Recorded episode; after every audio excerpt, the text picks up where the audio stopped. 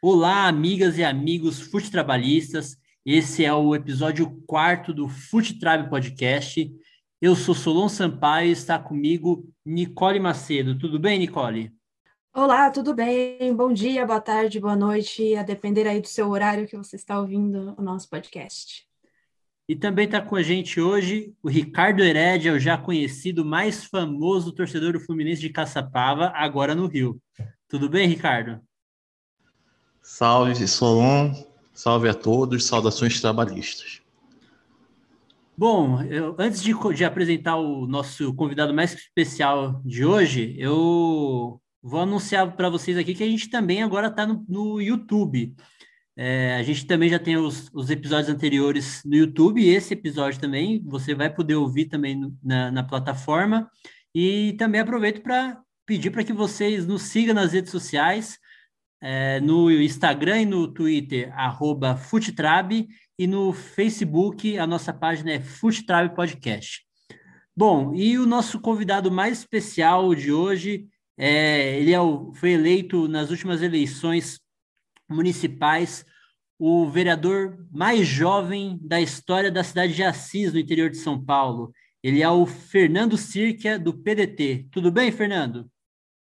Boa noite a todos. Gostaria de começar agradecendo o convite de poder participar aqui hoje, debater um pouco sobre futebol e trabalhismo, que são dois fatores fundamentais aí da, da vida brasileira. Boa, boa. É, a gente que agradece, né, a sua disponibilidade de participar aqui com a gente. É uma honra ter você aqui e espero que você goste de, de, de participar do nosso podcast hoje e que possa seja a primeira de muitas que você vem aqui com a gente. Bom, eu queria primeiro saber de você, é, Fernando. É, queria saber um pouco da cidade de Assis, né? Como, como que é, fica, qual é a região que fica de São Paulo para o nosso ouvinte de trabalhista conhecer um pouco da cidade e saber como que está sendo essa experiência. Você que está no seu primeiro mandato aí, foi eleito é o, é o vereador mais jovem da história da cidade. Como que é os desafios que você está enfrentando aí também em um mandato no meio de uma pandemia. Como que tem sido a experiência de ser um vereador aí numa cidade é, no meio de, desse momento turbulento que não só a cidade, mas o país e o mundo têm vivido? É, então é bastante complicado essa fase que a gente está passando, não só em Assis, mas todo o Brasil. Aqui a gente é uma cidade de 105 mil habitantes, localizada no centro-oeste paulista a gente está muito mais perto do Paraná. Aqui dá para ir de bike para o Paraná do que da capital, que está a mais de 400 quilômetros de distância. Então, a gente é uma cidade interiorana, uma cidade é, conservadora, que deu 70% dos votos para o Bolsonaro, mas uma cidade é, que tem uma, uma importância regional muito grande. Aqui a gente é a capital do Vale do Paranapanema, que é uma região de mais de 300 mil habitantes, com cidades menores, em que Assis acaba fazendo esse papel de capital. A gente é, fornece a maior parte dos serviços, essas cidades menores normalmente vêm fazer compras aqui em Assis. E a gente é uma cidade conhecida como cidade fraterna. A gente trouxe há muito tempo atrás a Unesp, portanto, acaba sendo um polo educacional. A gente tem a Fundação Educacional do município de Assis, a FEMA, que agora chegou com curso de medicina. Então, a gente acaba sendo uma cidade polo aqui nesse centro-oeste paulista. E quanto ao início desse mandato, vem sendo tão difícil quanto vocês podem imaginar. Infelizmente, a gente assumiu ali no primeiro de janeiro, e de lá para cá a crise do coronavírus começou a, a, avançar, ter uma progressão muito grande de casos, de contaminados. Infelizmente, aqui no nosso município, a gente está com o sistema de saúde completamente colapsado há pelo menos três, quatro meses. Então, é um momento muito difícil a gente assumir e já encarar todos esses problemas que muitos outros vereadores passaram por legislaturas inteiras e não tiveram é, nem um pouquinho das dificuldades que a gente está tendo, mas seguimos com a cabeça erguida na luta, defendendo o que a gente acredita, que é posições pró-vida, a valorização da ciência e dos cientistas e tudo que a gente já está cansado de ouvir. É, é, é um momento muito difícil, né? E, eu tenho acompanhado nas redes sociais, você tem feito um grande trabalho de fiscalização, de comunicação também para a população é, assisense, né? Que é, é um exemplo para qualquer parlamentar que, que se preze para poder a, a exercer o um mandato eletivo no, no país. É, Nicole, Ricardo, tem, tem alguma pergunta para fazer para o Fernando? Eu achei bacana ele falar agora que lá é o Vale do Paranapanema. A cidade que eu nasci é onde nasce o Rio Paranapanema. E depois eu vim a trabalhar no Rio Paranapanema, ali nessa região de Pau Sul, Avaré. Fui também para Assis um tempo. E uh, é, achei bacana essa, essa relação. Bom, é, eu queria perguntar para ele como é ser um vereador tão jovem, né? E se ele sente que ele é tratado de igual a igual quando ele está falando com os vereadores mais velhos, que são com mandatos aí há mais tempo. Como é essa, essa relação dentro da Câmara? Então, essa relação é um tanto quanto curiosa, né? Porque se for ver, a maior parte dos vereadores são 15 aqui em Assis, duas mulheres e 13 homens e quase todos eles têm idade para ser meu pai ou minha mãe, no caso. Então, é uma relação que vem se desenvolvendo muito bem, eu acho que vem sendo melhor até do que eu pensava, tenho boas articulações, boas conversas na Câmara, e apesar de tudo, a idade acaba não sendo um aspecto tão preponderante diante do trabalho que a gente vem fazendo. É, lógico que existe um pouco, eu sinto que existe um pouco esse sentimento paternalista em relação alguns vereadores que, que sabem que, que eu tenho idade para ser o filho deles, mas no geral é, a repercussão é melhor do que eu esperava. Assim, nunca nunca fui desrespeitado por ser muito jovem ou desdenhado. Pelo contrário, tudo que eu venho apresentando vem, vem gerando grandes discussões e trazendo boas medidas. Até o momento, já consegui aprovar vários projetos de lei e as articulações vêm sendo bastante exitosas. Ricardo. Oi, boa noite, meu amigo. Parabéns pela eleição e pelo bom trabalho que você vem fazendo. Então, é, eu morei algum tempo no interior de São Paulo e eu venho eu, tenho, eu percebi nesse tempo que a construção de partidos de esquerda e da esquerda em geral é bem difícil, né? Na minha cidade, lá em Caçapava, por exemplo, é, simplesmente nenhum partido de esquerda concorreu na eleição de 2020, nem para vereador, nem para prefeito. Aí em Assis, onde você está fazendo esse bom trabalho, como, como é a composição da Câmara, como os movimentos de esquerda têm lidado com essa, com essa disparidade ideológica que existe no interior de São Paulo?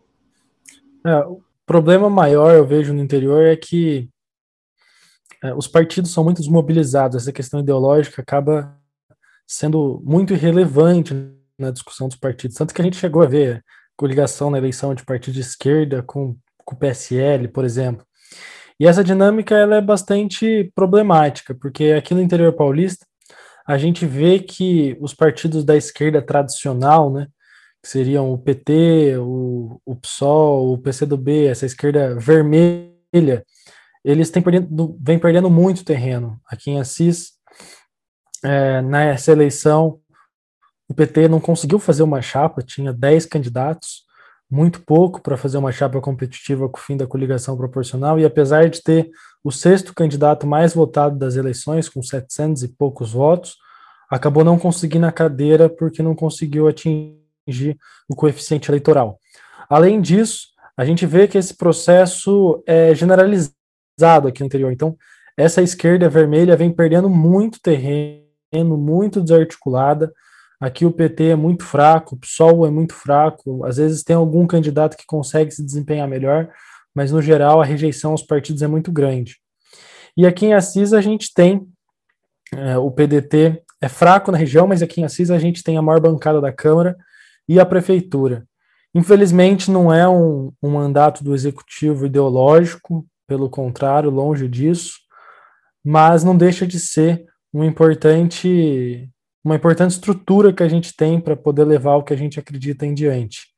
Infelizmente, é, o prefeito tem tido é, bastante desgaste na nossa relação por causa das posturas em relação ao combate da pandemia, que eu venho sendo muito duro, mas eu acredito que a gente tenha muito espaço para crescer. Eu vejo o interior paulista como uma oportunidade. Tudo que a gente falta construir, é um espaço sensacional para que a gente possa construir mais diretórios, construir mais cabos eleitorais aí para o nosso partido. Bom, é, vamos seguir com a pauta aqui. É, vamos falar aqui então primeiro da né, não é nem Copa América, é Cepa América, né? É, vou passar uma informação aqui da agência Reuters sobre o, os casos de Covid envolvendo a Copa América, né? É, o total de casos positivos da Covid-19 na Copa América chegou a 53 ontem, né? E manteve hoje, não teve nenhum outro novo caso.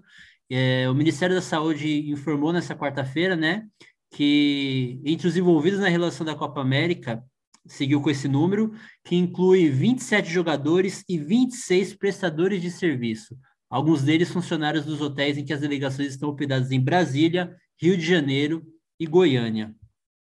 Um dos infectados é o jogador da seleção boliviana Marcelo Moreno, que já atuou em alguns clubes no Brasil e que atualmente defende o Cruzeiro. A Comebol cogita puni-lo após o atleta fazer críticas à organização do torneio pela entidade no Instagram. O atacante ameaça abandonar a competição caso a punição seja confirmada.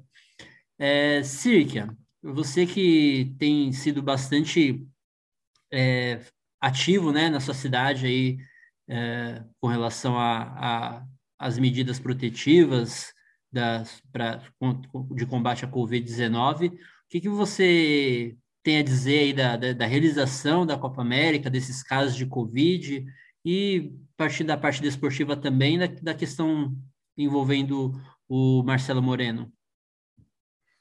Então, acho que essa decisão da Copa América ela foi toda bagunçada, né, do começo ao fim. A gente viu que no final foi mais uma questão política do que uma questão esportiva. O presidente Bolsonaro tentou trazer isso para tirar o foco, foi logo após a quebra de sigilo do Pazuello, do, do Fábio Weingarter e um monte de outros é, um monte de outros membros ali da alta nata do governo.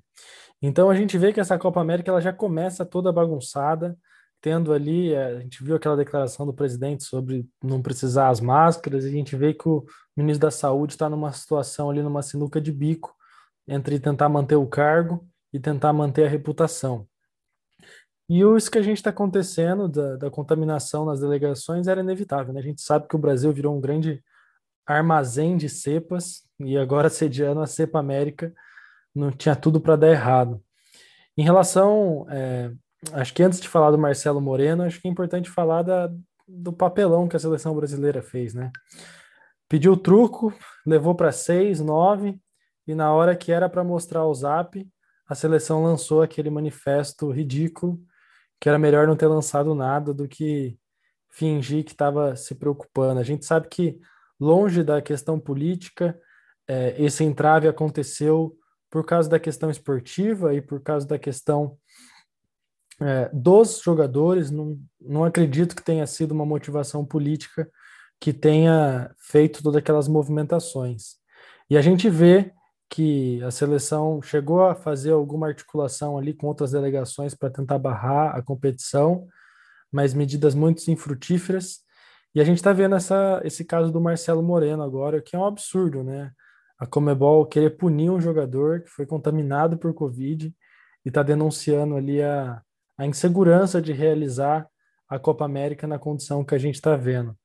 Eu acho que é um processo que acontece nos últimos anos, em que a democracia corintiana lá atrás é, tentou trazer um pouco desse lado mais cidadão dos jogadores, que tem que ter posicionamento, que o jogador não é simplesmente uma ferramenta para estar tá ali, entrar em campo e agradar as multidões. O jogador também é cidadão, também é político, e é fundamental que, que esses direitos sejam preservados. Os, os jogadores têm o direito de se manifestar, de se posicionar, principalmente quando eles são os principais afetados.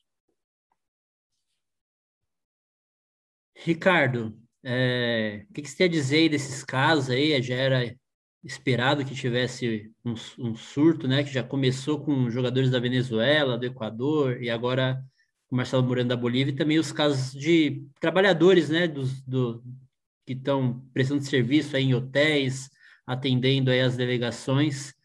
É, o que você tem a dizer aí dessa, desses problemas aí que a gente está tendo na, na realização da Copa América no Brasil? É, eu acho que tinha tudo para dar errado e deu, né? É... Isso aí todo mundo esperava, né? Que jogadores fossem se contaminar. Em, em outras competições que o protocolo de segurança mobiliza menos gente ao mesmo tempo, já havia acontecido essa proliferação do vírus, né? Que nem foi o caso da Libertadores com o River Plate. Aqui não poderia ser diferente, né? Todo mundo concentrado aqui num, num país onde o, o problema é bem maior do que nos vizinhos. Então, aconteceu o que a gente esperava e, e aconteceu à toa, porque a Copa América é um torneio que já vem acontecendo muito de forma muito recorrente. É, não é um torneio interessante. É, os jogos das eliminatórias, que eu considero que as seleções levem mais a sério, porque vale uma vaga na Copa do Mundo, já são tecnicamente muito ruins. Imagina a Copa América, que ninguém parece estar querendo jogar, estão todo mundo, tá, os jogadores estão desinteressados. Então é, é, é, um problema que a gente, que o governo cria a troco de nada, entendeu? E saiu os dados também da Copa América, o governo vai gastar pelo que eu vi, mais de 600 milhões né, nessa, nessa competição, o que daria para comprar, se não me engano, 12 milhões de vacinas, e a gente está jogando esse valor é, para nada, entendeu? E o, quanto ao Marcelo Moreno, é o padrão da Comembol, né? Sempre fazendo besteira. Você junta CBF, governo federal e Comembol, não tem como dar certo.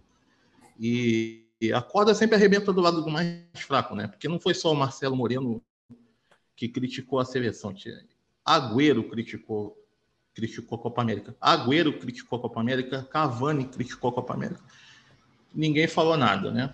Porque são jogadores que estão lá fora, na Europa, é, são líderes de seleções importantes, mas aí o Marcelo Moreno, né?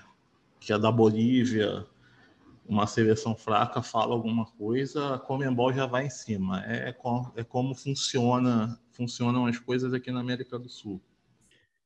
Nicole, você acha que a repercussão desse caso aí do Marcelo Moreno e também desses, é, desses outros jogadores e também dos trabalhadores que foram infectados pela Covid pode de alguma forma fazer que, que nem o, o Ricardo falou, é, que tenha uma repercussão maior, que os, que os, os outros os demais jogadores possam se mobilizar mais e fazer algo mais profundo, mesmo a, a Copa América já tendo iniciado?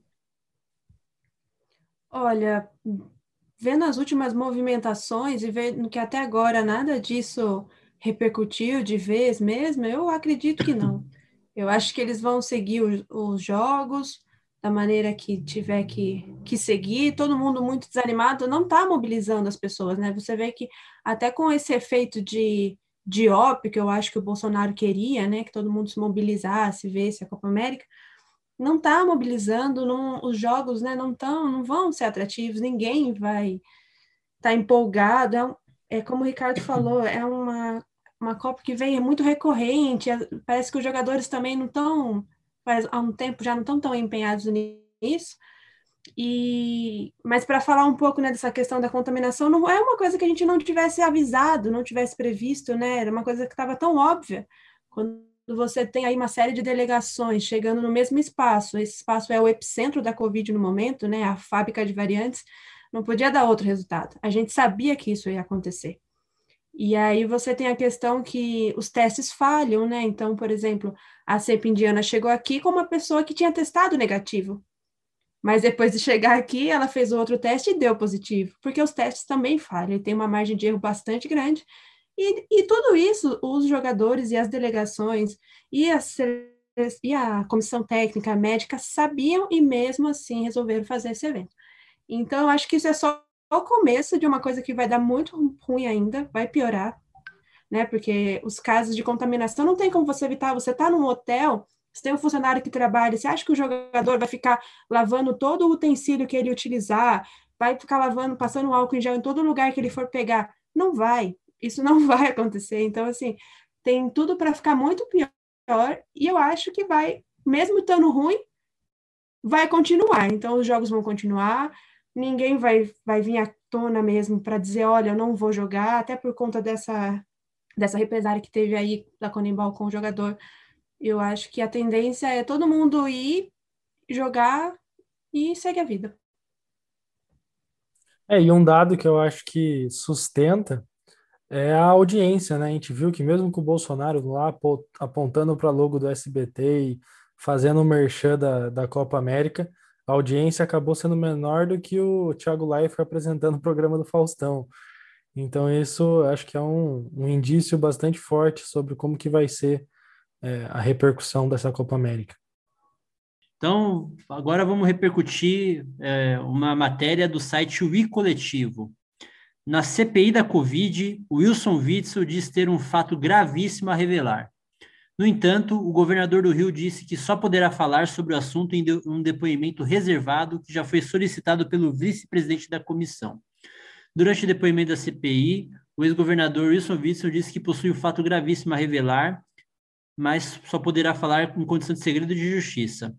O Witzel, né, que hoje repercutiu bastante aí por conta do seu depoimento à CPI, é, insinuou que ele é perseguido por, falou da, do caso da Maria Franco, né, ensinou que ele está sendo perseguido porque é, é, apoiou as investigações imparciais do assassinato da, da vereadora do PSOL, e também ele fa falou, revelou um, algo gravíssimo, né, na minha opinião, que o, o porteiro da, do, do condomínio Vivendas da Barra, onde o Bolsonaro tem residência, ele mudou depoimento depois de uma interferência do ex-ministro da Justiça Sérgio Moro, né?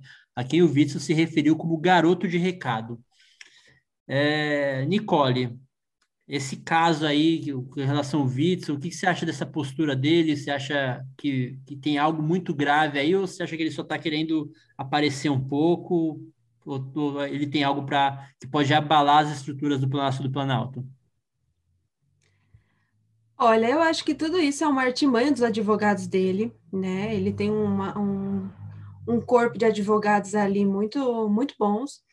É uma artimanha para ele falar algumas coisas que ele tem, tipo ameaçar o governo, olha, cuidado comigo, porque é muito estranho o cara chegar numa CPI e tocar no nome da Marielle né? E aí depois você tem todo um rearranjo, Flávio Bolsonaro chegando lá e toda aquela questão de tentar, né, é, tirar o foco, aquela discussão tola, e ninguém corta microfone, um falando em cima do outro.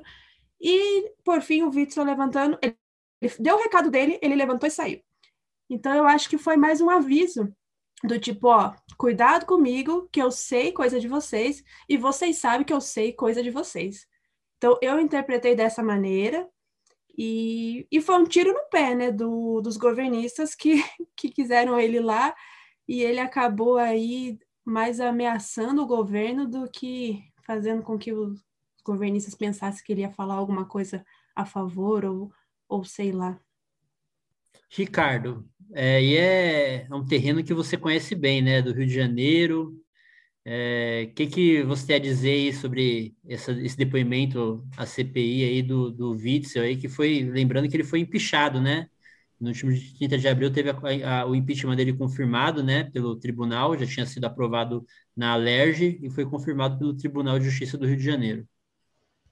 É, eu acho que eu concordo com a Nicole, eu acho que ele, ele não tem nada a perder, né? Tudo que ele tinha ele já perdeu ele quer mostrar para o governo que que ele pode cair atirando, né? Não faz sentido nenhum o Wixel, logo ele citar a Marielle Franco, ele que estava lá com o Daniel Silveira e o Rodrigo Amorim quebrando a placa dela.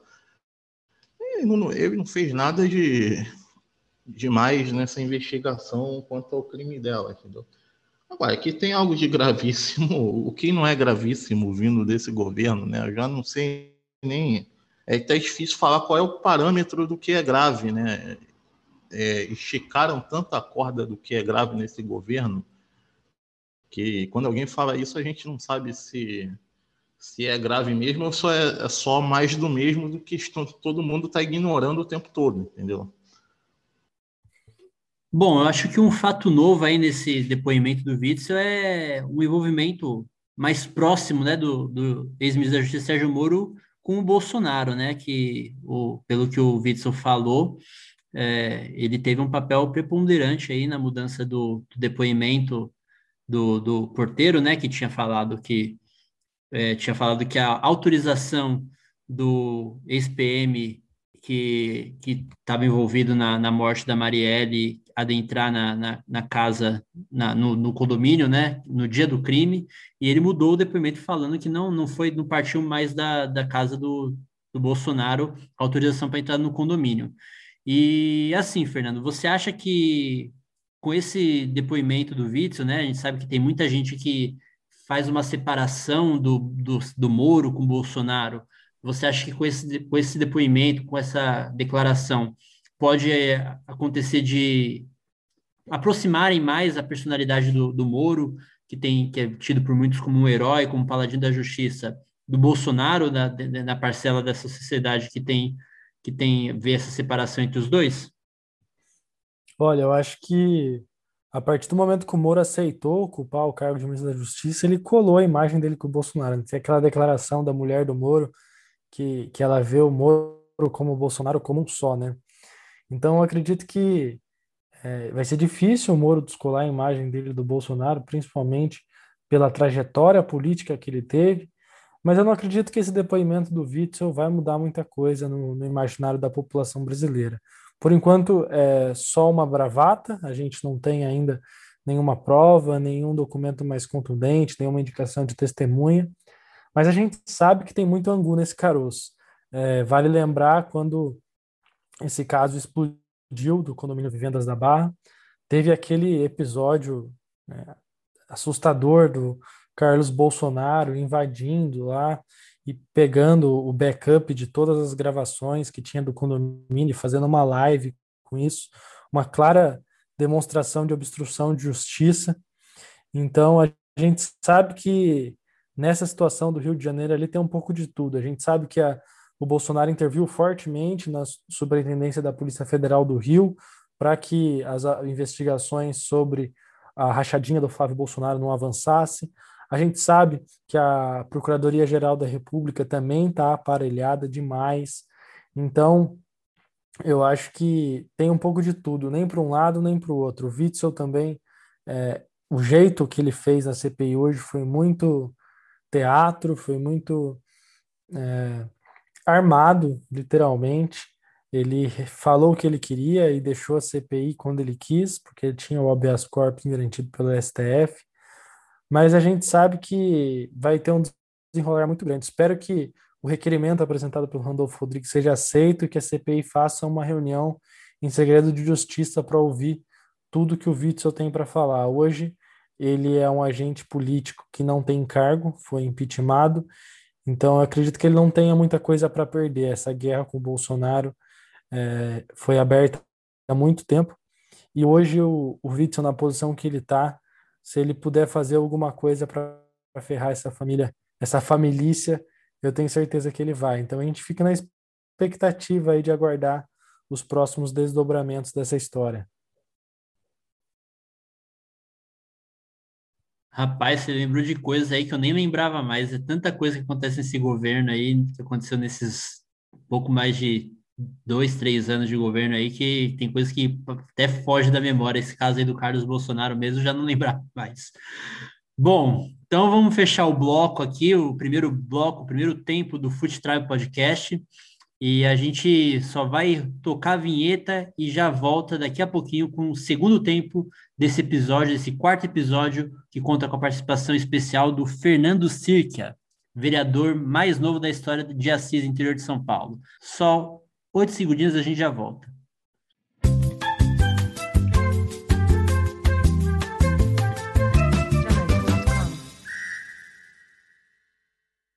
Começamos o segundo tempo do Fute Tribe Podcast e agora a gente vai falar sobre o Campeonato Brasileiro, a quarta rodada do Campeonato Brasileiro.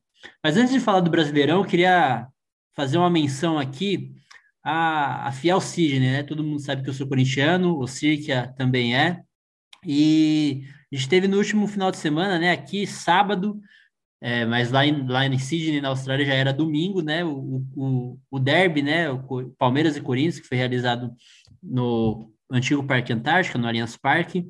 E durante esse jogo foi feita uma grande festa na, lá na, na Fiel Sydney, onde eles levantaram o maior bandeirão, o maior bandeirão de uma torcida fora do seu país de origem. E eu queria fazer uma menção também ao meu amigo Lucas Ribeiro, que faz parte dessa torcida lá em Sydney, e também é, um, é algo que me deixou um pouco com inveja dele, sabe, meus amigos? Porque eles já estão na situação lá da pandemia que podem fazer essa festa e a gente não a gente está aqui podendo acompanhar os jogos só à distância, que a gente gosta, que, que é o país do futebol, ainda não pode ter esse, esse contato mais próximo aí com, com os nossos times e, e com os nossos amigos torcedores aí dentro do estádio. Bom, então vamos lá falar do Campeonato Brasileiro. É, a gente está tendo agora né, a, a, quarta rodada, já teve dois jogos que foram finalizados e tá, já está tendo o terceiro jogo nesse exato momento. É, o São Paulo acabou de empatar, o time da, da Nicole acabou de empatar com a Chapecoense, né? Saiu na frente, sofreu empate depois de ter um jogador expulso no Morumbi. O jogo foi às 19 horas, terminou agora há pouco. É, no Beira Rio, o Internacional recebeu o Atlético Mineiro e perdeu. Uh, também o jogo foi às 19 horas. E nesse momento vai, vão se enfrentando Corinthians e Bragantino. O Corinthians vai vencendo por 1 a 0. É, o jogo está nos acréscimos do primeiro tempo, está para terminar o primeiro tempo. Uh, agora, às 21h30, daqui a pouco, também vai começar no Alfredo Jacone, em Caxias do Sul, Juventude e Palmeiras. Amanhã, às 16 horas, vai ter o confronto nordestino, né? No Castelão, Ceará recebe o Bahia, duas grandes forças do futebol nordestino. Amanhã, também às 16 horas, o América Mineiro recebe no Estádio Independência o Cuiabá. Amanhã, às 19 horas, o Fluminense do Ricardo recebe o Santos no Maracanã. Na Ilha do Retiro, o esporte enfrenta o Grêmio, também às 19 horas. Uh, o Atlético Goianiense recebe em Goiânia, no estádio Antônio Ascioli, o Fortaleza, o líder do campeonato, Fortaleza, e aí vai fechar a rodada ainda sem data. Atlético Paranaense e Flamengo, o jogo vai ser na Arena da Barrachada, mas foi adiado, ainda não sabe quando que vai ser esse confronto. Nicole, seu São Paulo aí empatou, começou ganhando e acabou sofrendo empate. É, o que, que você pôde acompanhar aí, se o jogo começo, terminou, a gente já estava aqui no podcast, do que, que você conseguiu acompanhar aí, o que, que você achou do jogo, o que, que tem a dizer aí dessa, desse confronto aí que acabou de acontecer? O que eu achei do jogo, a expulsão foi, né, não era para expulsão, roubaram nós para variar, mas o São Paulo não, não, não começou a jogar o Brasileirão ainda, né, eu não sei, parece que tá fraco demais, o time parece que parou lá no Paulista, não, não vem. Aí você sente a falta do Benítez, que é aquele jogador de criação, né? Do meio para frente, São Paulo não tem criação mais. Aí você vê a dependência do Benítez e parece que enquanto ele não voltar, o São Paulo não, não vai entrar no Brasileirão, não vai encaixar. Tá feio, tá tá estranho. Eu achei que ia vir mais forte, achei que ia vir com mais, né, mais tom de bola, com, com uma carga aí maior de movimentação, mas parece que até agora não vimos São Paulo ainda no, no Campeonato Brasileiro. Vamos aguardar, né? Só o começo, vamos, vamos ambientar aí, vamos ver o que vem para frente. Ricardo, seu Fluminense aí enfrenta o Santos amanhã. Qual o destaque você tem desse jogo e tem mais algum destaque para fazer dessa rodada? Eu acho que o Fluminense, no último jogo, a análise que eu faço. O Fluminense tem muito isso, né? Ele é, aumenta as nossas expectativas depois de, que elas estão lá em cima e abaixa um pouco. No último jogo, o Fluminense teve muitas falhas de concentração, tomou 2 a 0 em erros individuais, né? Apesar do time não ter jogado tão mal assim, o goleiro falhou, o o volante falhou numa jogada e a gente tomou dois gols. Depois fomos buscar tudo mais, jogamos bem, A minha expectativa amanhã é que o time entre mais concentrado, faça seu, seu jogo de toque de bola, continue com a tática que o Roger é, adotou depois de um tempo de uma marcação mais alta. E espero que não tenham invenções né, na, na escalação e que o time continue rendendo o, que vinha rendendo antes desses dois jogos contra o Bragantino, que caiu um pouquinho de rendimento. E no mais, é talvez um, um jogo da rodada que a gente não daria muita coisa é, no início do campeonato, mas os times vêm fazendo belas campanhas e surpreendendo a todo mundo, seja Fortaleza e Atlético Goianiense, né? Que para mim são dois, as duas maiores surpresas desse início de campeonato aí, o Fortaleza líder, o Atlético Goianiense poderia ser líder, tá? tem um jogo a menos, se eu não me engano. E para mim, talvez seja um dos jogos da rodada que ninguém daria nada ali antes do campeonato começar.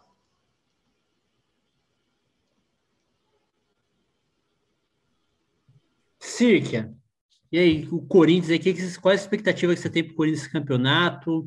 A gente estava meio desacreditado, mas conseguiu aí uns resultados no campeonato, pelo menos conseguindo se recuperar um pouco. Qual a expectativa que você tem para o Coringão aí nesse campeonato brasileiro? Olha, se a gente, corintiano, tem alguma expectativa nesse campeonato brasileiro, né? Porque o resto dos campeonatos a gente já acabou saindo fora de todos. Então é a última das nossas apostas. Estamos vendo aí o trabalho do Silvinho, técnico novo, casa nova, começando a ajeitar o time. E a expectativa que fica é essa, de um bom trabalho aí do, do novo técnico que possa encaixar o time, né?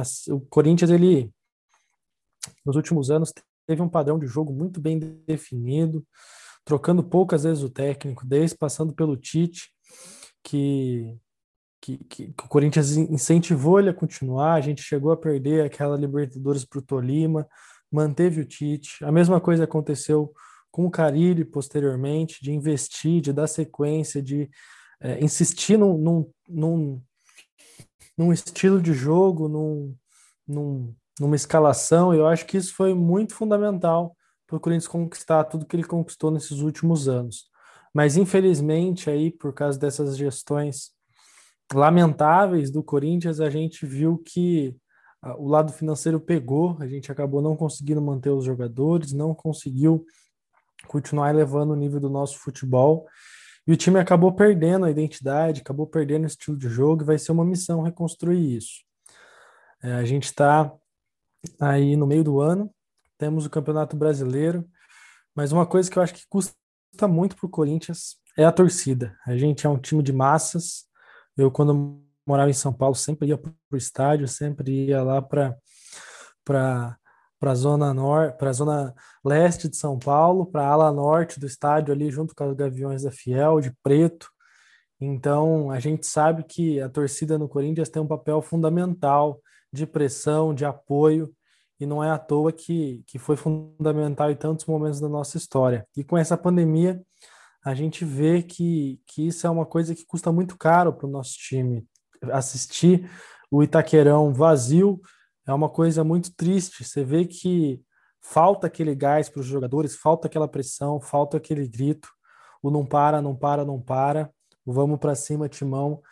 Então a gente segue acompanhando, segue apoiando o Timão, porque nunca vamos abandonar mas que perdeu uma boa parte da graça do futebol corintiano e não ter a torcida, perdeu. A gente é, vê a torcida do nosso time como um aspecto fundamental dentro de campo e, infelizmente, com a pandemia, isso foi impossibilitado e está interferindo diretamente na, na qualidade do futebol do Corinthians.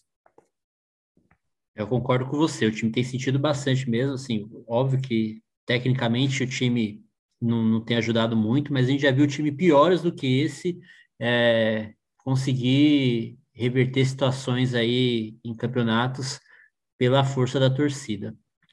Bom, hoje a gente está com, como a gente só tem o Campeonato Brasileiro essa semana para comentar, e são menos jogos que a gente tinha para comentar da Copa do Brasil, para a gente falar um pouquinho, um pouquinho mais de detalhes, né? Está tendo Fortaleza aí na liderança do campeonato, e a gente até semana passada teve um, um radialista aqui de São Paulo que entrou em polêmica, né, que acabou desdenhando o futebol nordestino. A gente tem visto o Fortaleza que já hum, jogou jogos difíceis, né? Já venceu o Atlético Mineiro, venceu o Internacional de goleada, teve um jogo difícil, acabou dificultando um pouco o jogo com o esporte, mas é um time que está 100% do campeonato. Você acha que o Fortaleza, assim, consegue, o Fortaleza ou algum outro time do Nordeste, consegue vislumbrar, de repente, é uma vaga na Libertadores é com esse time, ou, ou de repente é, pode aspirar até brigar um pouco mais em cima com o título, ou você acha que, que a, a força dos outros times, a camisa, Flamengo, Atlético Mineiro, até mesmo Palmeiras, vai acabar sobressaindo e o Fortaleza não vai aguentar muito tempo ficar aí na, na parte de cima da tabela. Qual a opinião de vocês? Vou começar pelo Ricardo, tudo bem?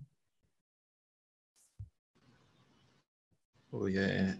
Não, eu acho que é importante o Fortaleza, por exemplo, fazer uma gordura nesse início de campeonato, mas eu não.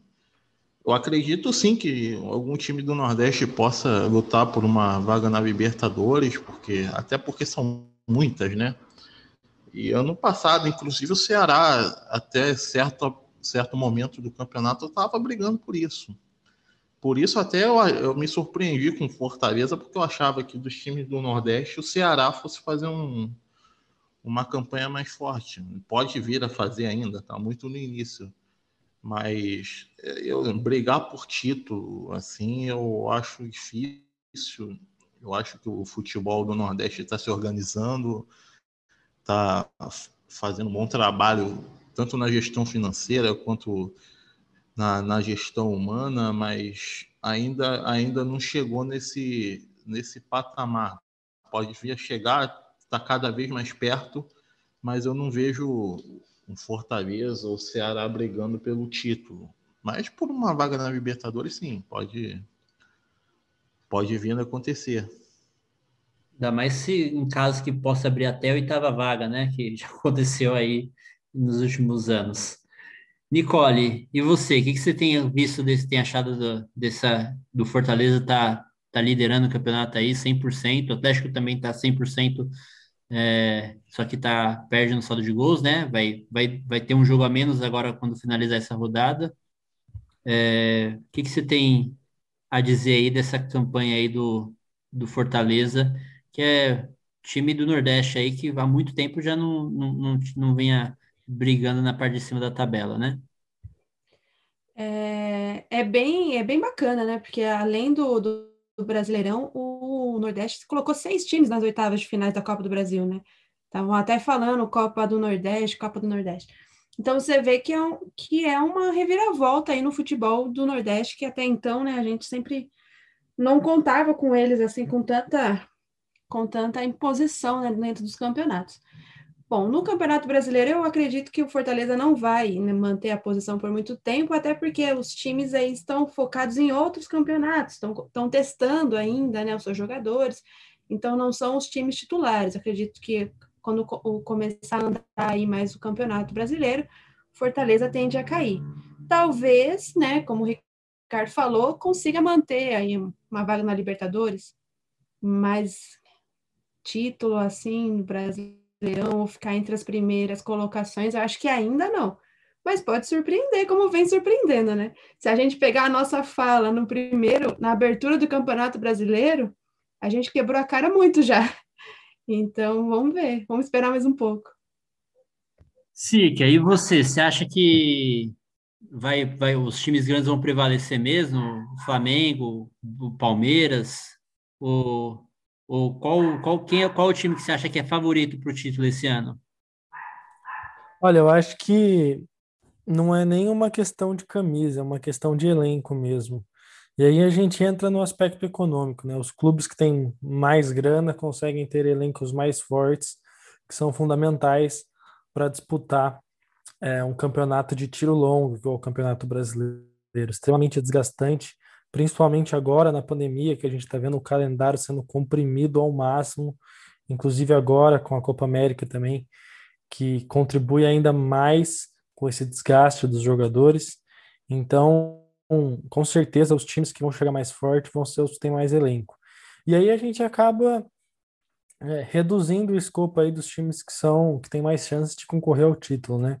Acaba se limitando mais às potências do ponto de vista de clube, de estrutura, de grana, que normalmente é o futebol paulista, o futebol carioca, o futebol do, do Rio Grande do Sul, onde estão esse eixo aí que está os clubes com mais condição de chegar.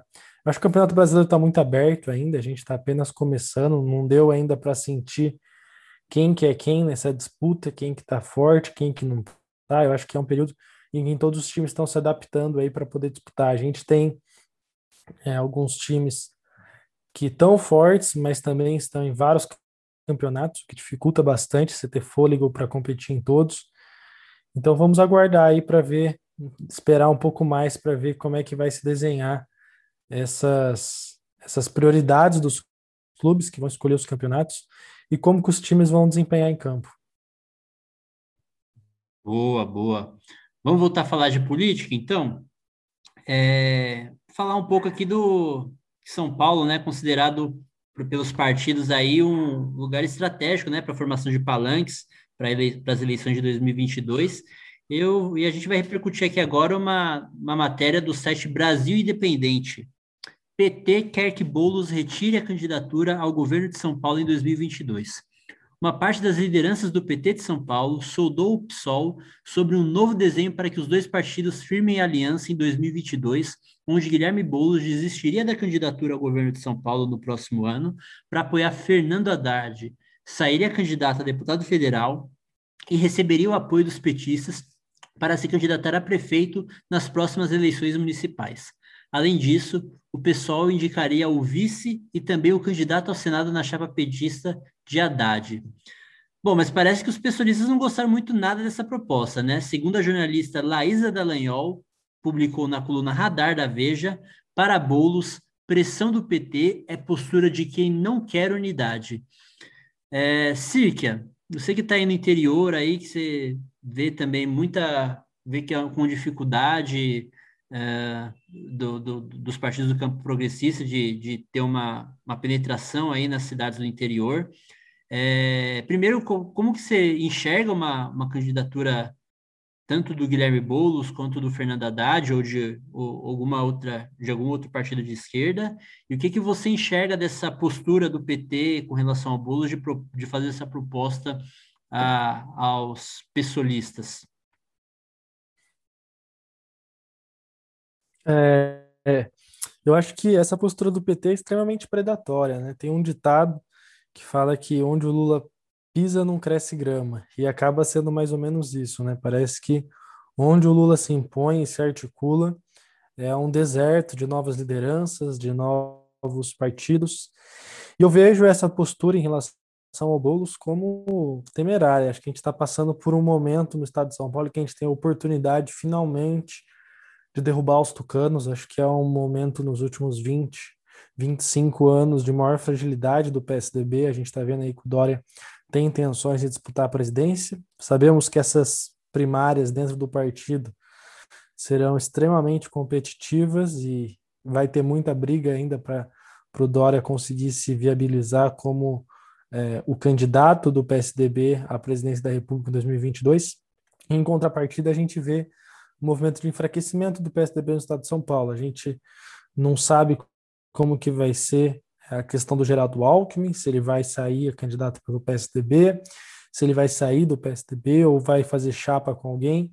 A gente sabe que está nos planos do, do Dória é, abrir aí a passagem para que outros partidos é, tenham mais poder em São Paulo, para que ele possa usar isso como base para fazer uma aliança nacional para disputar a presidência da República.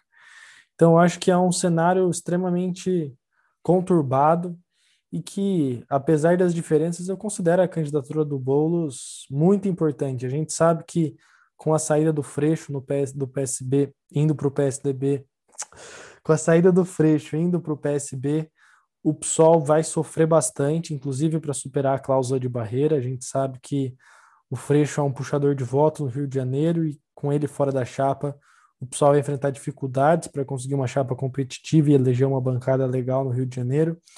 Então, o pessoal vai viver esse entrave. Independente do Lula, eles vão ter que fazer essa análise tática de ou partir para cima e se arriscar o governo do estado e correr o risco de ficar sem nada, ou lançar o bolos para federal, como o Lula quer fazer, em troca de um suposto apoio em 2024. Mas vale citar que esse apoio do PT para a Prefeitura de São Paulo está cada vez mais insignificante. Né? A gente viu a votação do Gilmar Tato, aí, que foi o candidato é, petista, em que o Lula, inclusive, gravou vídeos e embarcou na campanha de fato, mas acabou é, a eleição atrás do Mamãe Falei, quando abriram as urnas. Então, acho que essa movimentação aqui em São Paulo é extremamente estratégica para os rumos da eleição presidencial do ano que vem, independente aí de como vai se definir a postura tática do PSOL em relação ao governo do Estado, tudo isso vai interferir diretamente na eleição para presidente. O Boulos, inclusive, que é o candidato, pré-candidato ao governo do Estado, ele tem um cacife nacional que ele conseguiu através da última eleição, e é fundamental que, que haja essa oxigenação nas bases, né? que os partidos continuem lançando novos quadros, continuem cacifando, porque a gente viu apesar das diferenças com o PSOL, a gente viu que a trajetória do Boulos é uma trajetória de sucesso. Acho que a gente tem muito para aprender com a campanha que eles fizeram ano passado, com a estratégia de comunicação política. É uma coisa que está pegando. E independente de como vai ser as articulações, torcer para que para que essa articulação petista aí não, não acabe ceifando novas lideranças, frustrando outras e tirando algumas do jogo. A gente sabe que é uma política de alianças predatória, uma política de alianças que visa é, a eleição somente, e torcer para que o PDT se posicione bem nessas articulações e que consiga também apoio para que a gente possa ter uma chapa para deputado estadual forte aqui em São Paulo, ter uma chapa para deputado federal forte também, assim como, se possível, ter um candidato a governador para valorizar o passo do nosso partido. Nicole, você que também é do interior de São Paulo, é, como você enxerga essas movimentações é, do PT pessoal e também até do como você enxerga é, a, a, viabilidade de uma candidatura progressista, até mesmo de repente do, do, do PDT, com relação a, ao governo de São Paulo aí para 2022? Olha, eu sou muito entusiasta da candidatura do Boulos porque ele movimenta as demais candidaturas. A gente vê em São Paulo porque ele bota o pessoal dele na rua, ele chama para o debate. Então, ele tira os outros candidatos da zona de conforto. Então, eu sou bastante entusiasta da candidatura do Boulos. Eu espero que ele não ceda né, às artimanhas do, do Lula, porque o Lula é extremamente pragmático. E o Lula é, é como o Circa falou, ele tem essa essa, esse método de agir que é predatório. Então, ele não foi no, no, no Freixo à toa. Ele sabia que o Freixo é um puxador de votos. Ele sabe que o pessoal está ali na, na cláusula de barreiras. Então, ele seduz, né? ele oferece coisas e pessoas têm seus egos, pessoas querem ocupar os seus espaços, ele sabe onde o Freixo quer chegar. Ele ofereceu aquilo na medida. O Freixo aceitou, saiu do pessoal. E o pessoal perdeu um grande puxador de votos. E agora o pessoal precisa de um puxador de votos para ter os seus candidatos na Câmara. E aí ele vai seduzir o Boulos assim. Então é, então é tudo muito pragmático. O PT tem essa, essa artimanha e o PT age dessa maneira. Agora, como o pessoal vai se posicionar é o X da questão. Eu sou entusiasta da candidatura do, do Boulos. Eu acho que a Sâmia pode vir a fazer esse papel, porque na primeira candidatura dela em São Paulo, ela já ficou entre as mais votadas, ela fez um mandato muito bom, e se sai Sâmia e o Boulos como deputados, os dois vão né, rivalizar pelo, meu, pelo mesmo tipo de voto, e aí pode ser que o resultado final não seja o Boulos um grande puxador de votos, mas Sâmia e Boulos dividindo votos. Então tem muita coisa para se analisar, tem muita coisa para se pesar e colocar na balança, mas se a gente for basear em pesquisa, né, hoje o Boulos pontua melhor com Haddad. Então, assim, a gente precisa, se for para ser pragmático mesmo e olhar para o setor, para querer tirar, né, com chances de tirar o PSDB do governo, seria o PT cedendo aí, fazendo aliança com o Boulos. Mas a gente conhece, sabe que o PT não é de ceder. Ele oferece isso para o Boulos hoje, mas em 2024 a gente sabe que isso não vai acontecer, o cenário vai ser outro, o PT não abre mão de São Paulo, essa é uma trajetória que a gente vê. A Haddad, inclusive, perdeu para brancos e nulos, e isso não é nem levado em consideração, as pessoas nem tocam nisso. Então, é, é muito predatório. Eu, eu espero que o pessoal não caia nesse canto da sereia e continue com a candidatura aí, se não do Boulos, pense em algum outro candidato e não caia nessa artimanha do PT, pois se, se cair, tem chance de ser engolido. Eu até faço analogia que o, o PT ele funciona como um buraco negro. Quem se aproxima muito deles acaba, vez ou outra, sendo engolido pelo, pelo, por ele. Ricardo, botando um pouquinho o Rio na jogada aí também, é, eu tenho comentado aí nas redes sociais que é, o momento do PDT é um momento de, de na, nas articulações dentro da centro-esquerda, e, isso acaba impactando para o centro político como um todo, né?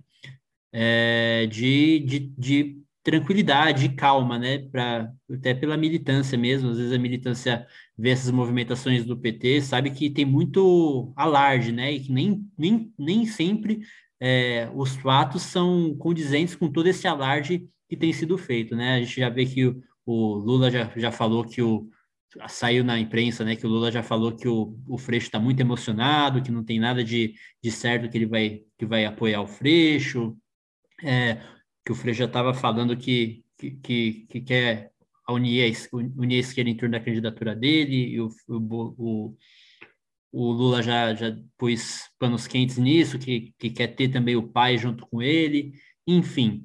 É, você acha que é possível o, o, o PT acabar deixando uma, um fio desencapado aí que acaba minando aí essas articulações dele? Porque o PT tem que aliar muitos interesses, né, pela articulação que ele está querendo fazer, com os deles, né? O que, que, você tem a dizer, então, dessas articulações, tanto do, daqui em São Paulo, quanto no Rio, aí, que o PDT também tem um nome forte aí, já tem, está lançando a candidatura do Rodrigo Neves, e também tem até a Marta Rocha também para lançar aí no Rio de Janeiro. Bem, eu acho que, assim, no caso de São Paulo, vai parecer até implicância com o Lula, mas o Lula, até quando está certo, está errado, né? Porque eu já falei muitas vezes, inclusive, eu não posso nem desmentir isso porque estava tá nas minhas redes. Eu acho, assim, que o, o Boulos, por exemplo, tem que concorrer a deputado federal. Mas ele não tem que desistir da candidatura dele por causa do Haddad. Não faz o menor sentido o Boulos desistir por causa do Haddad. Ele tem que.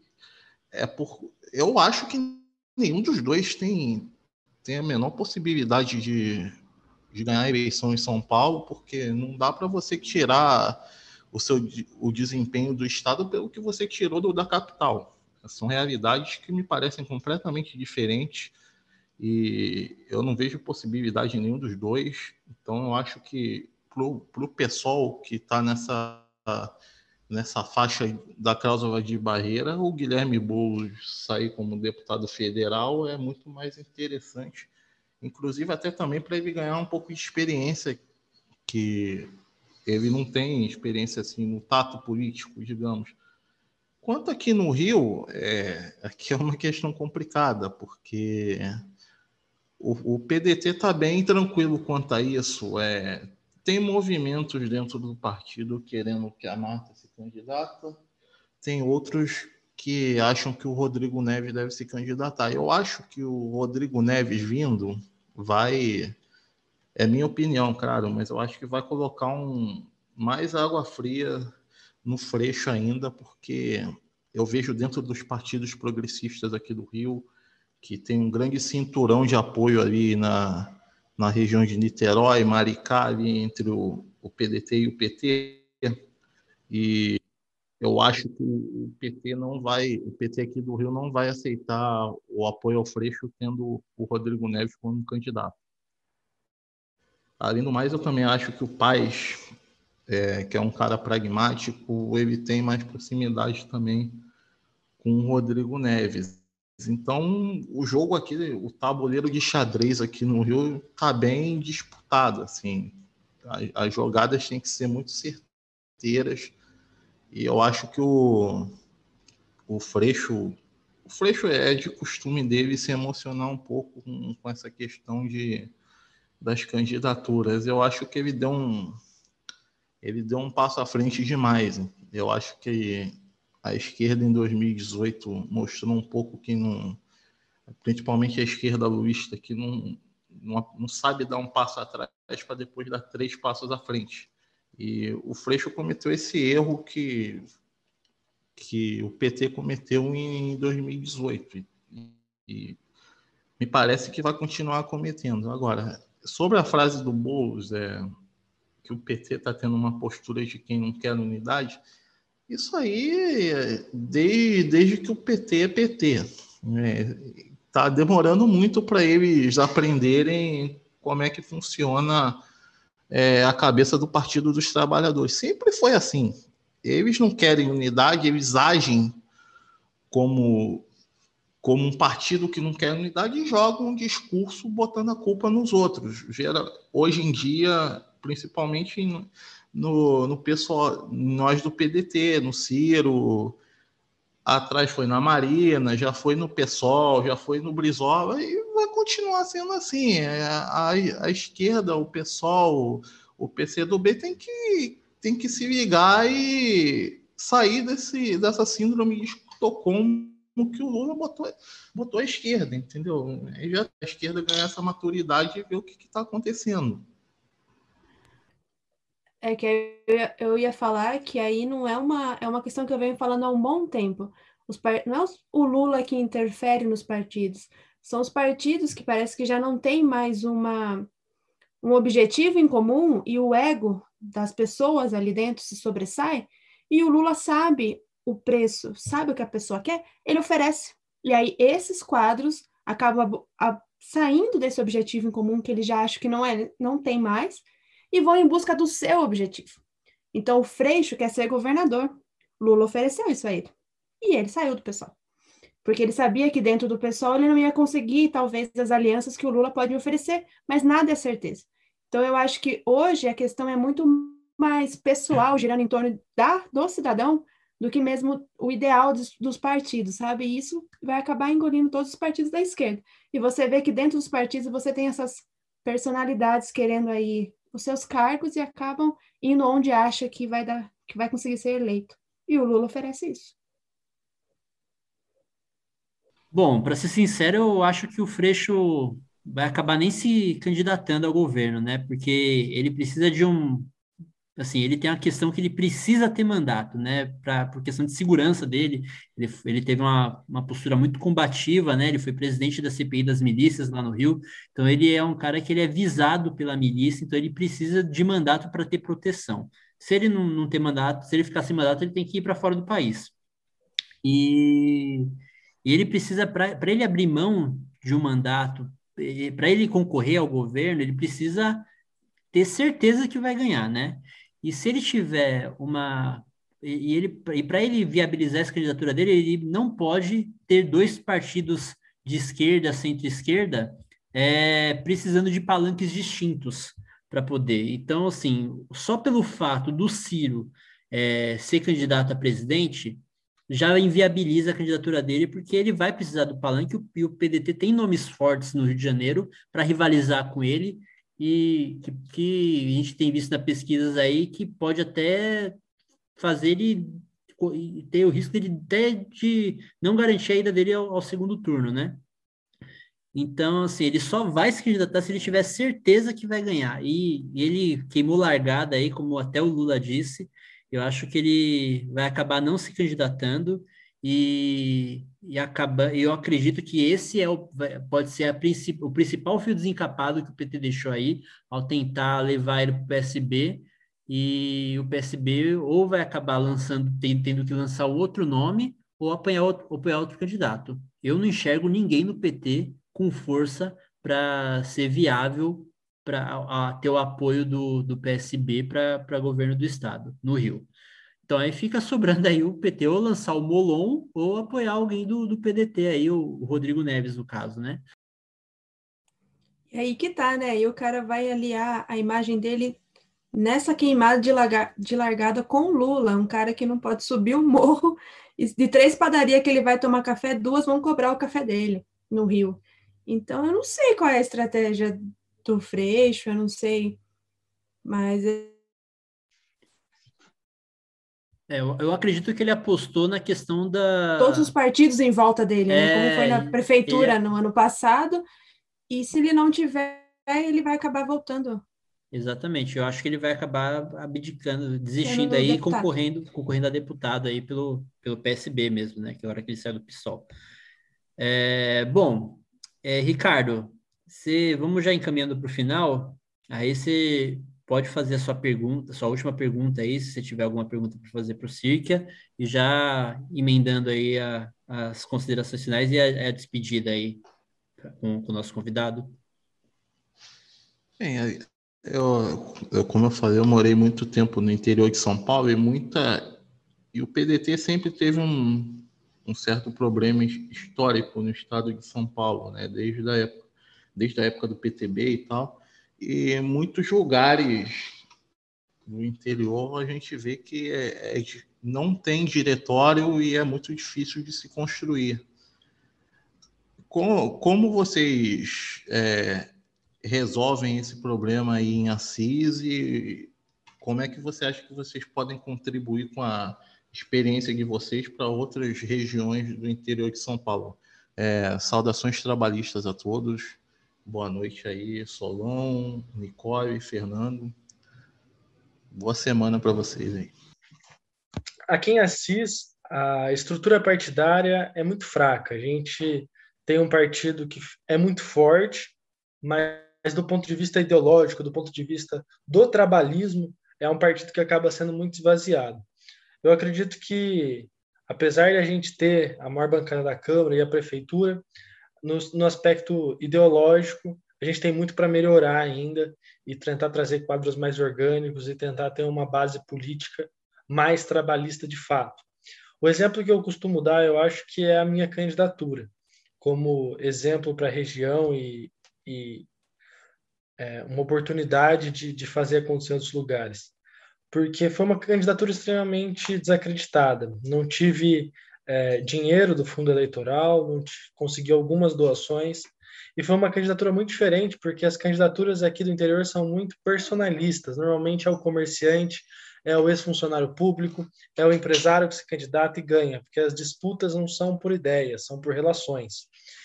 E a gente fez uma candidatura jovem, trazendo novas ideias, praticamente sem material impresso, com muito pouco recurso, e acabou dando certo. E eu tento trazer isso para a militância como um, uma esperança, sabe? Eu acho que é, a gente muitas vezes olha e analisa a política como uma coisa muito longe, uma coisa muito distante, cargos muito poderosos, mas quando a gente olha para a realidade, a, o, a lição que fica é que é possível, sabe? É possível é, a juventude se candidatar, é possível que todos nós aqui ocupemos um cargo público, que a gente seja eleito. A questão é planejamento, é trabalho, é estrutura, é construção partidária, é construção de núcleos de base. Então, eu acho que o exemplo que a gente pode tirar daqui de Assis não é nem esse lado tanto ideológico, mas é o exemplo de que sim, é possível, é possível a gente fazer política diferente, é possível a gente participar ativamente, não é uma coisa para quando a gente ficar velho, não é uma coisa para quando a gente tiver duas faculdades e uma pós, é uma coisa que é uma necessidade urgente. A gente está vendo que a política está tomando os rumos que está no Brasil por uma questão de vácuo de poder mesmo. A gente vê que a gente não consegue disputar no, no ombro a ombro com, com os candidatos fisiológicos, com tudo aquilo que tem mais atrasado e mais retrógrado na nossa política. Então, acho que é fundamental que a gente comece ocupando o nosso partido, comece disputando os cargos, comece é, disputando as narrativas, a construção política e tudo mais. Eu acho que o exemplo que a gente tem para dar aqui de Assis é esse. Sim, é possível. É possível fazer política de um jeito diferente. É possível que a gente se eleja e construa um partido, construa um mandato voltado para as pessoas, voltado para o trabalhismo, para o que a gente acredita. É, Circa, deixa eu só te perguntar uma coisa. A gente acabou falando que você é o vereador mais jovem da história de Assis, mas a gente não perguntou sua, você não acabou não falando sua idade. Com, com quantos anos você assumiu o mandato? Você ainda tem a mesma idade de quando você assumiu o mandato? Eu assumi com 23 anos e meu aniversário é em janeiro, então eu assumi 20 dias depois eu fiz 24. Legal. Nicole, você também já pode fazer sua última pergunta, se tiver, e, e encaminhar também para a sua despedida aí com o nosso convidado. É, eu queria perguntar quais são as pretensões, né, a partir de agora, já que né, você virou vereador tão jovem, você vai terminar seu mandato ou você está aí à disposição do partido caso venha aí um convite para ser deputado estadual, por exemplo? É, me despeço de todos, uma boa noite. Obrigado, Fernando, por participar aí da, com a gente do Futrab. E usem máscaras, usem álcool em gel, gente. Por favor, se protejam, porque a coisa tá, tá, tá feia ainda. Boa noite a todos. Bom dia, boa tarde, enfim. É, então, eu já falei que eu coloco o meu nome à disposição do partido. A gente acho importante a gente levar candidaturas aí trazendo o nosso ideário, trazendo a nossa ideologia. Mas mais importante do que isso, eu vejo é, a necessidade da gente ter muitas candidaturas. Essa vai ser a primeira eleição para deputado sem a coligação proporcional. Então, com certeza a gente vai enfrentar muitas dificuldades, dada toda essa problemática do trabalhismo, o trabalhismo paulista, que tem muita dificuldade em alavancar e desmanchar e produzir novos quadros. Então, com certeza, se o partido precisar de mim, eu vou estar à disposição para me candidatar e tentar fazer voto aí para subir a nossa chapa, para que a gente possa finalmente ter uma bancada é, compromissada com o trabalhismo, compromissada com os nossos ideais aqui em São Paulo. Acho que fazer um deputado federal e um deputado estadual, ao menos, compromissados, vai ser fundamental para a construção do nosso partido. Né? Eu, como vereador hoje, é muito delicada a situação, porque se eu precisar de uma emenda parlamentar, eu praticamente só tenho o Márcio Nakashima, que também é, tem muitas emendas para distribuir, acaba tendo uma fila ali. Além disso, todos os aspectos de construção partidária, de conseguir recurso, de ter interlocução política. Então, é fundamental que a gente consiga aí fazer uma chapa competitiva, consiga eleger deputados para a construção do trabalhismo aqui em São Paulo. Bom, eu particularmente tenho só a agradecer você, não tenho mais nenhuma pergunta, Fernanda. É, agradecer e elogiar pelo trabalho que você vem fazendo aí como vereador. Eu tenho acompanhado aí você no Instagram, nas demais redes sociais. Tenho visto você como fazendo o verdadeiro papel de um vereador, de um parlamentar, que é fiscalizar, que é comunicar, que é educar a população. E eu vejo que você faz isso de uma forma muito serena, sem. A gente tem visto aí muitos jovens entrando na política com a, com, com a linguagem muito sensacionalista, né? Principalmente da, da direita, e, e você prova que é possível fazer política, é possível se comunicar com a população sem ficar fazendo alarde, sem apelar para o sensacionalismo. Então, é, em nome do, de toda, toda a bancada aqui do, do Fustrab, também te agradeço aí pela sua participação, pela sua disponibilidade, e que foi um episódio muito bom de ter, ter tido você aqui. A gente deu para ver, deu para a gente falar bastante sobre política, sobre futebol, e que com certeza a gente espera que tenham outras, e quem sabe ano que vem você em campanha a gente consiga estar tá num tamanho já está tendo espaço maior aí entre as pessoas, tendo um engajamento maior aí na população e possa contribuir aí com a sua possível candidatura aí para deputado estadual no ano que vem. Ah, queria agradecer o convite, foi um prazer enorme participar aqui hoje. É, eu acho que a iniciativa desse podcast é muito legal, a gente tentar trazer um elemento tão fundamental da nossa sociedade, a sociedade brasileira, é indissociável do futebol, faz parte da nossa cultura, faz parte da nossa identidade. Parabenizar vocês pela iniciativa e agradecer novamente pelo convite. Fica, fica aberto, fico aberto aí para sempre que vocês quiserem participar. E vai Corinthians! Vai Corinthians. Aqui está empatando ainda, está 30 minutos aqui, está difícil. Bom, mais uma vez agradecer você, Fernando, agradecer meus amigos Ricardo Hered e Nicole Macedo por, esse, por mais esse episódio do Foot Tribe Podcast, o quarto já. E agradecer você também, o vídeo Foot Trabalhista, por ter ficado aqui até o final. É, se você acabou caindo de paraquedas aqui, siga a gente nas redes sociais, a gente também agora está no no, no YouTube. É, se você estiver ouvindo esse podcast no YouTube, se inscreva no canal, ative o sininho. Se você estiver ouvindo esse podcast nas plataformas de áudio, siga esse podcast, tanto no, no Spotify, no Google Podcast e em outros agregadores de áudio. E siga a gente nas redes sociais, no Instagram e Twitter, arroba Futrab, e no Facebook a nossa página é Futrab Podcast. Fiquem com Deus e até a próxima. Até mais.